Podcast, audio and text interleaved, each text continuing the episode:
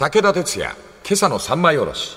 おはようございます。武田哲也です。おはようございます。水谷香奈です。10月下旬のことでありますが、60歳の取説と称しまして、黒川伊保子先生の新書でありますけども、これをご紹介して、はい。好評いただいたんでございます。自分の説も交えまして、男も女も60歳を境にして、個人を離れて人類へなっていくという、ボーボワールの言葉を紹介して締めくって、めでたしめでたしではなくてですね、はい。実はその後、もっとお重大なことを、ちょっと私もですねは、最近短期記憶が本当ダメで、もう忘れちゃうんですよ。はい。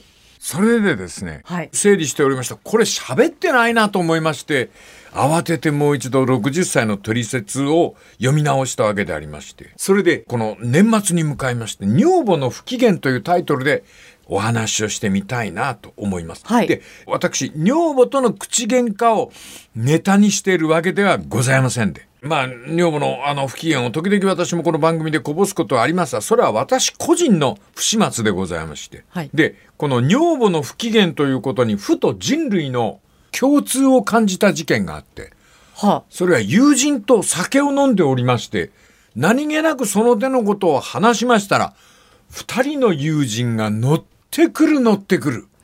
で、語り合ううちに、女房の不機嫌というのは、人類共通の悩みではないだろうかとあ。はあ。思ったわけであります。大きいですね。だから私の家ではございませんで、世代の問題として語はいっていきたいというふうに思うわけでありますね。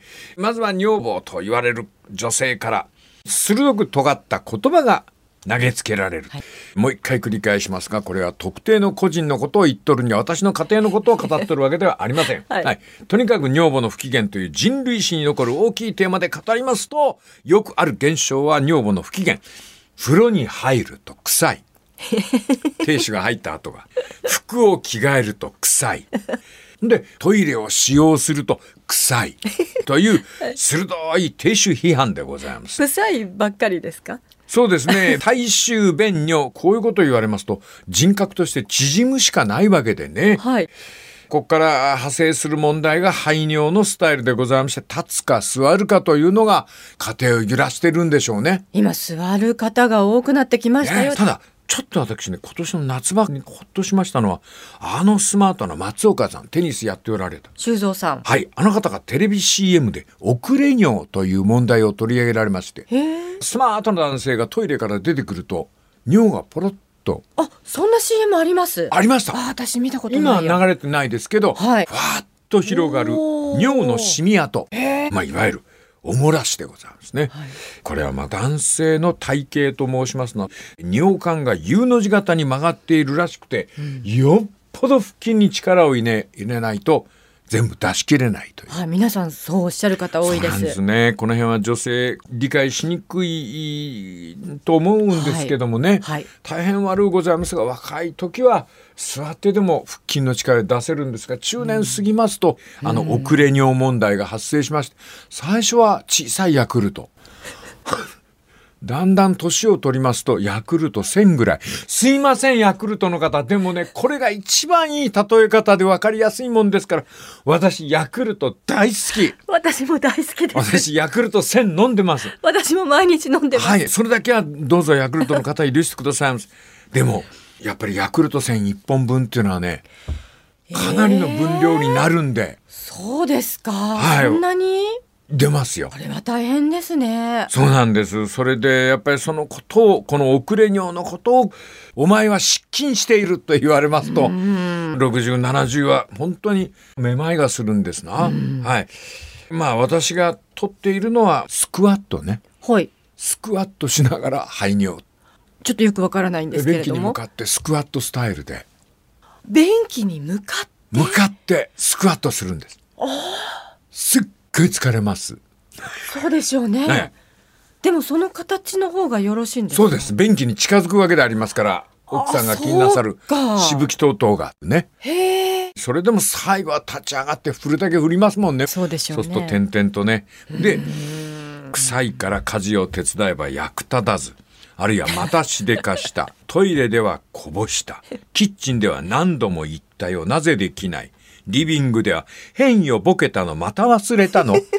こういう言葉が次々と浴びせられまして今世界的なもこれ世界的なうち我が家の問題じゃないんですよ。世界的な問題。シニハラシニハラ。シシニア時代あ、のハラスメント。シニアのハラね、シニハラ。シニハラ非常に不気味な言葉になりますねはあ略すと。シニハラか。シニハラパワハラとかセクハラとかありますが老人がいじめられるというシニハラさあ古い本に古い本っていうか2ヶ月前の本に戻りましょうね、はい。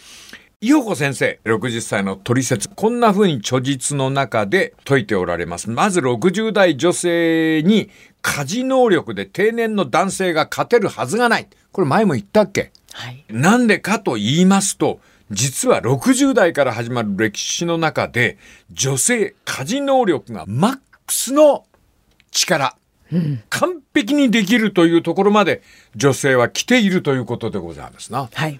この圧倒的なマックスの家事能力、これが家事始めたばっかりの亭主なんぞに向けられると、さっきも申しましたように、死に腹発言、なぜできないの？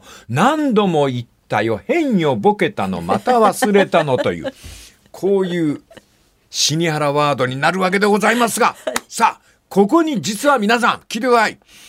人類に共通する深い謎があるのだということで、年末一直線に頑張りたいと思います。この次また明日のまな板の上で。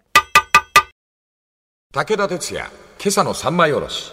おはようございます。武田哲也です。おはようございます。水谷香奈です。20代で結婚して家事の力量を上げまして、もう60過ぎますと、女性というのは旅館でいう大狼。はい。抜群の気づき、何一つエラーしないという、はい。ですからもう家事習い始めたばっかりの男がアホに見えるという。家庭の頂点に立っている大狼という最高の位に達するというわけでありますな、はい。だからこの本をお書きになりました黒川伊保子先生60歳取説の先生でございます。この方は大狼は遊びとしてね社交ダンスなんかをおやりになるといいですよとこの本の中で書いてらっしゃいます。はい。先生ごめん伊保子先生、興味ない私は、はい。それは先生おやりになってください。私はこの辺りからじゃあその女房の不機嫌っていうのは一体原因は何なんだろうと。うん。かなさんどう推察します？女房の不機嫌ですか？うんと。とにかくドジな亭主が許せないというか無様に見えるんでしょうね。まあ、自分が思ってるように動いてくれない、そのもどかしさと、うんそのイライラですよね。イライラ。そのイライラは何と比較したらということで、これね、伊保子先生が書いておられる著述の中で引っかかった文章があった。はい14歳の自分に再会する。14歳？女性は高齢になりますと、自分が最も自分らしかった14歳の頃に帰る。14歳？これ、はい、黒川伊保子先生の説ですよ。14歳は女性にとって感性、えか物事を感じるフィーリング、フィーリングの感性期に当たるので、人は14歳の感性で一生生きていくと言ってもいいです。うっそ。先生曰く、14歳の時に出会った音楽、言葉、アート、憧れの人、これは一生脳を元気にしてくれるんだって。中学2年生ぐらいですよね。その時に最も女性は感性、フィーリングを磨いて、それが理想の感性なんだって。あーあれですね、河本くん。なんだっけ、河本くん。え、次長課長の？え、違う違う違う。ロロックの。あーあと、あー出てこない。あ、河本くんあれですよ。気が狂いそうブルーハーツブルーハーツで後にハイローズっていうグループを起こした河本くんの歌の中に14歳っていうロックがあるそうです。その歌詞の中に、あの日の僕のレコードプレイヤーは少しだけ威張ってこう言ったんだ。いつでもどんな時でもスイッチを入れるよ。その時は必ずお前を14歳にしてやるぜ。こういうのがある。ほうほう。14歳の感性。このフレーズに黒川先生は痺れるそうであります。これは女性脳の隠れた特徴であろう。14歳の女の子が女性の頭の中に住み続けるそうです。伊保子先生、こんなことをおっしゃっております。美しいもの、ワクワクするもの、心臓を射抜くものに浸水したあの日々。あそこに私帰りたいの。これです。ところが、14歳の目で70歳の亭主を見ると、何これ？こんなの言っちゃダメ。言っちゃダメってことはねえけど、自分で言っといてなんでありますが。14歳の目が見てしまうからこそ、不機嫌になっていくという。でね、これね、ちょっと謎の言葉をね、伊保子先生おっしゃってるんだ。伊保子先生別の章でこんな指摘をしておられます。1990年代東京医科歯科大学名誉教授の門田忠信先生でいいのかな？門田先生。あるいは住田先生。脳の実験に参加した時、この教授が漏らしたことは、黒川君、脳はどうも最初から自分の生きる年数を決めてるみたいだよ。寿命のように見える固有振動が脳が反応する特定の周波数なんでありますが、はい。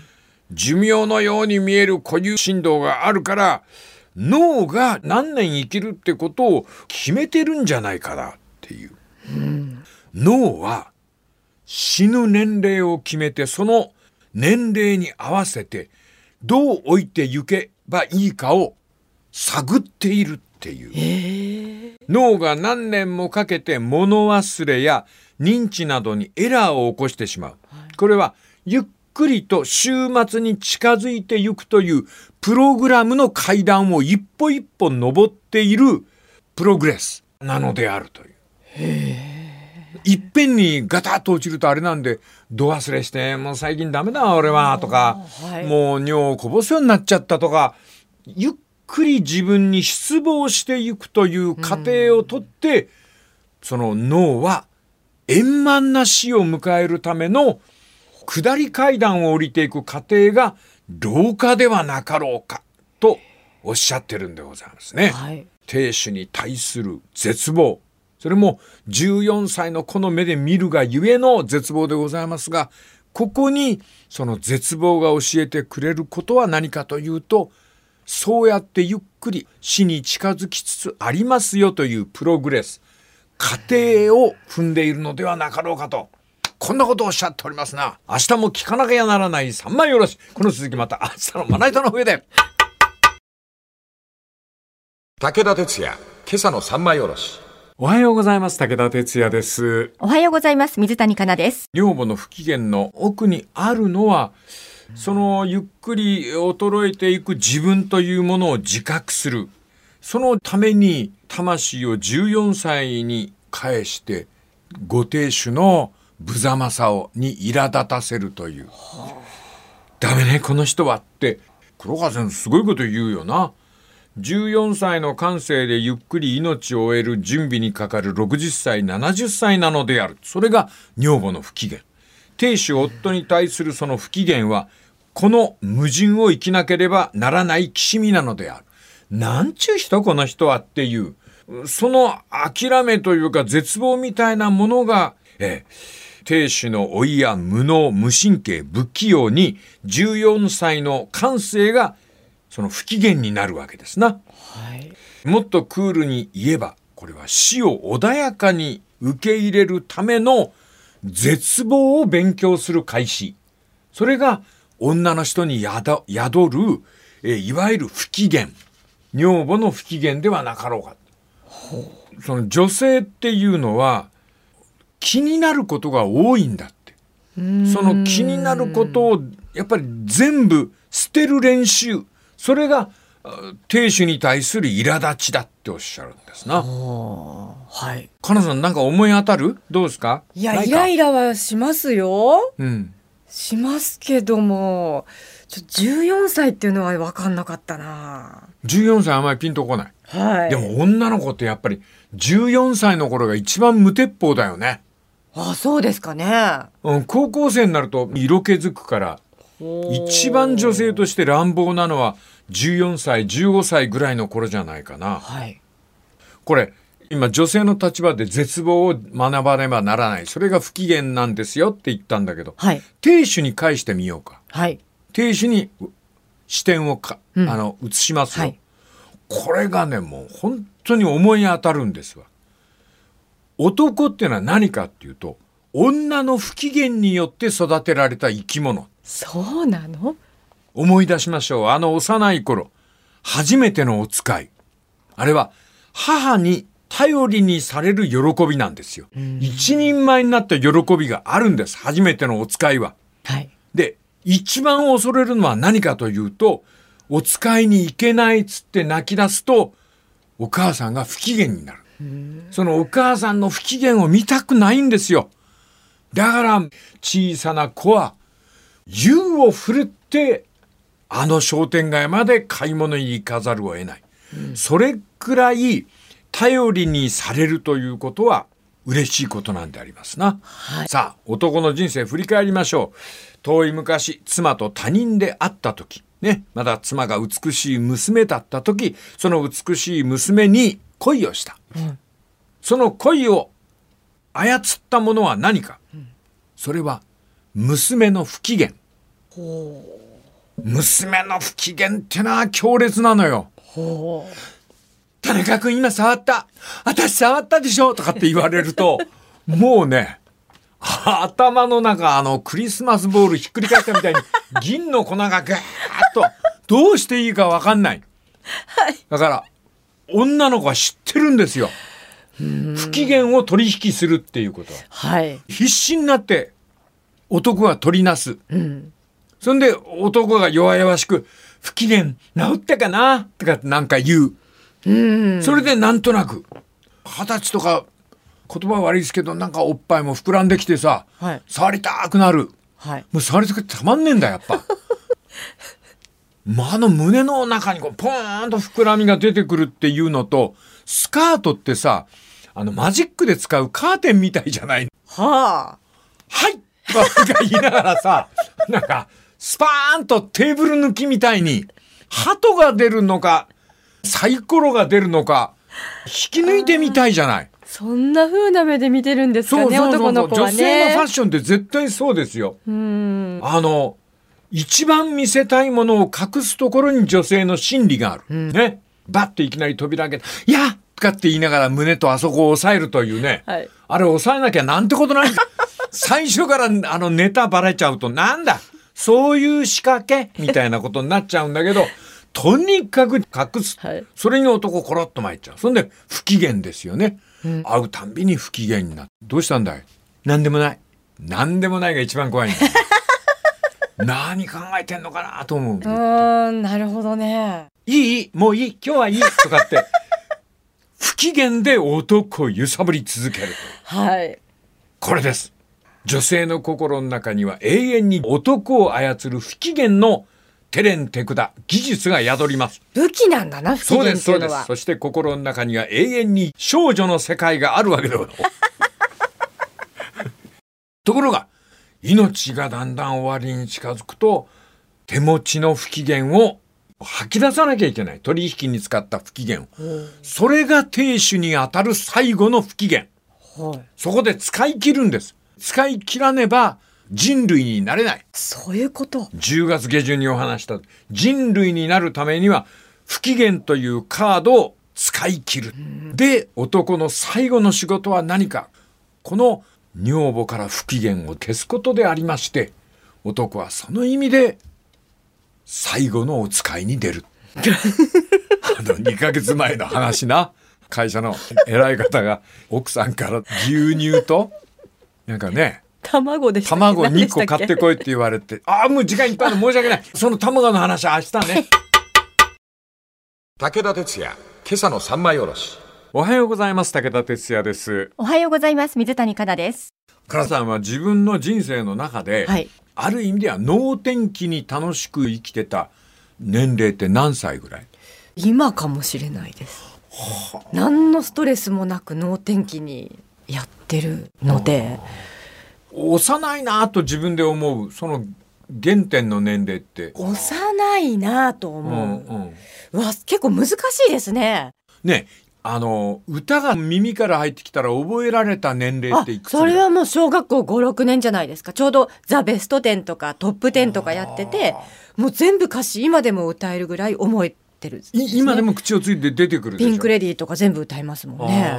覚えようとしなくてももう頭に入っちゃってたのがそのだからあなたまたあの人より45年早いんだ。はあ。10歳前後の時に最も感性豊かなっていう時代が。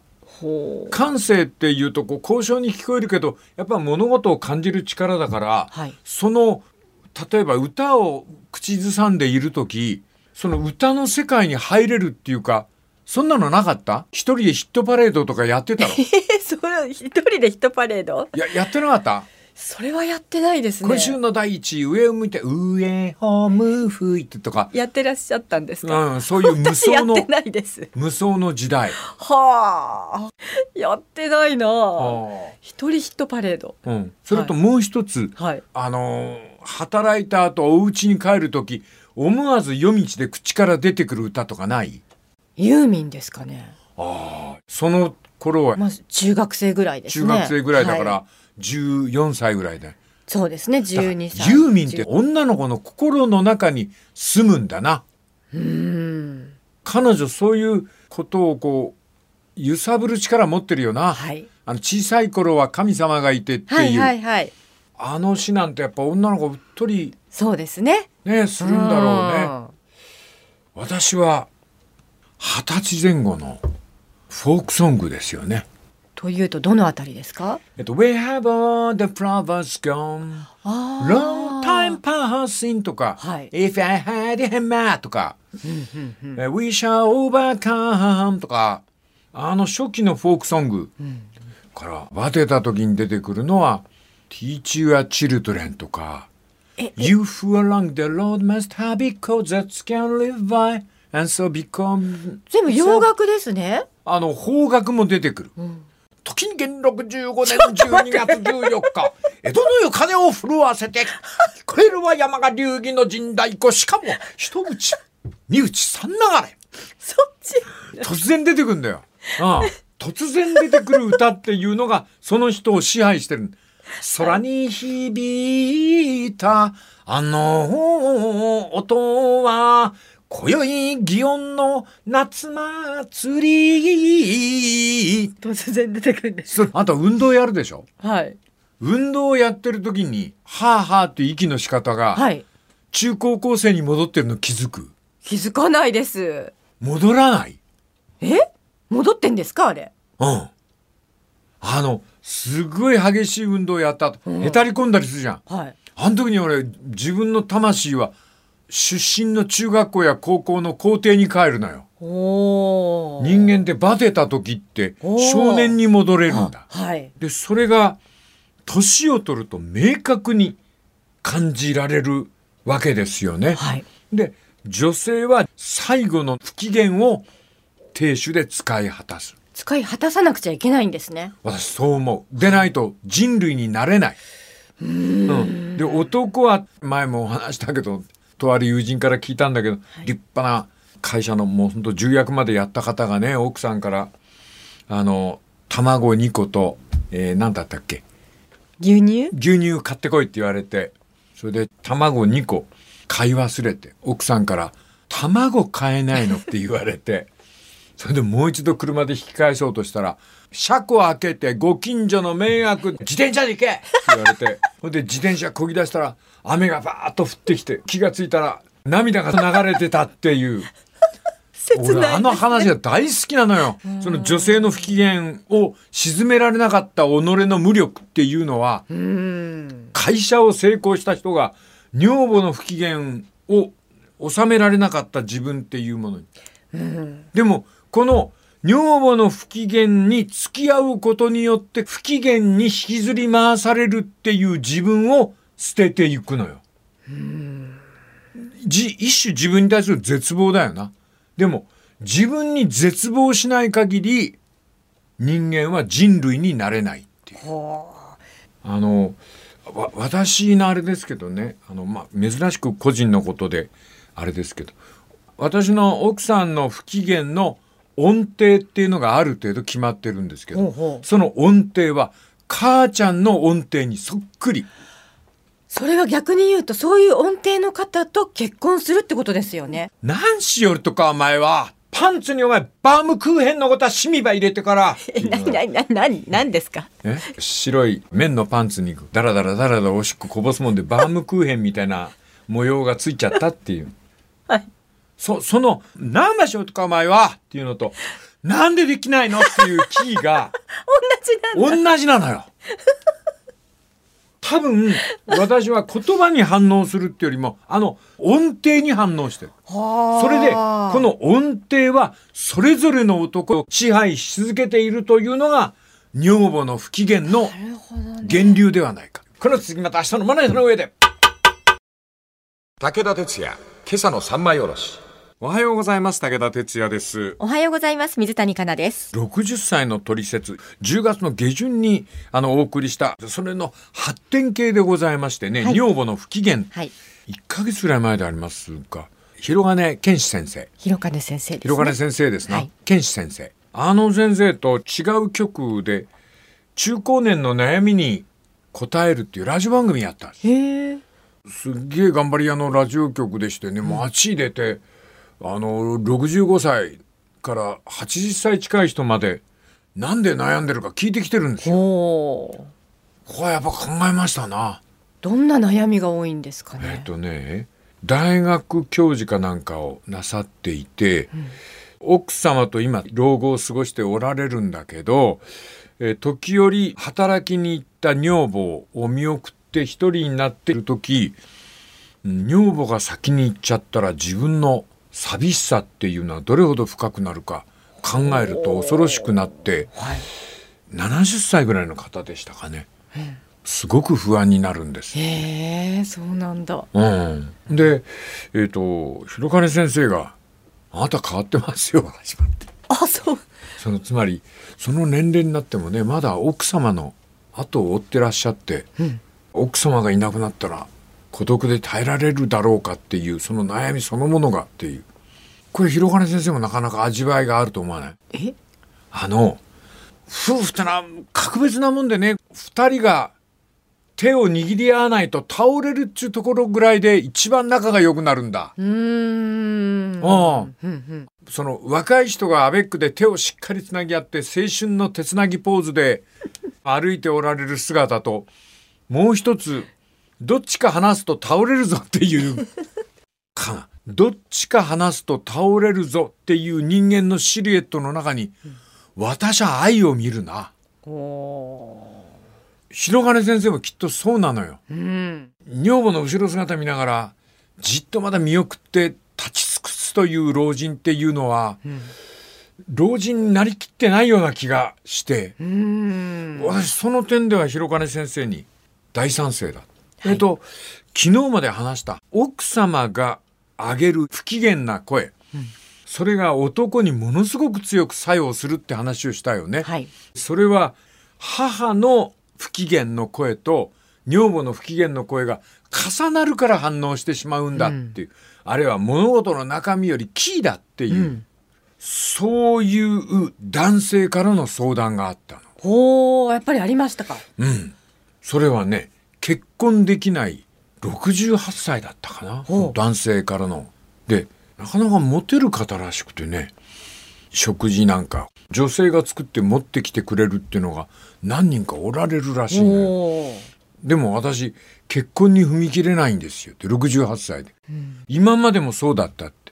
女性がちょっとでも結婚を匂わせると、もう嫌になるんだ。あそれはなぜですかっていう問いを女子アナウンサーがあれすると、はい多分お袋のせいだと思いますっていう。あ、あ、ごめんなさい。その人78歳だ。でそれは戦争の最中、あの、満州から引き上げてきた中西礼とか山田洋次監督とかと同じような戦中戦後を生きた方で、あ。はい。ロシア兵に追われたりするとき、お母さんがもうダメだと思ったら死のう死のうばっかりおっしゃるんですって。お母さんがお前を殺すからお前も死ぬんだっていう、そそのキーの高さが残っておられる。でお父さんが生きておられて引き上げてきて再会してところがお父さんももう戦争でトラウマいっぱい人間の死んでいくとこをいっぱいご覧になったんですよ。なんだかやけで。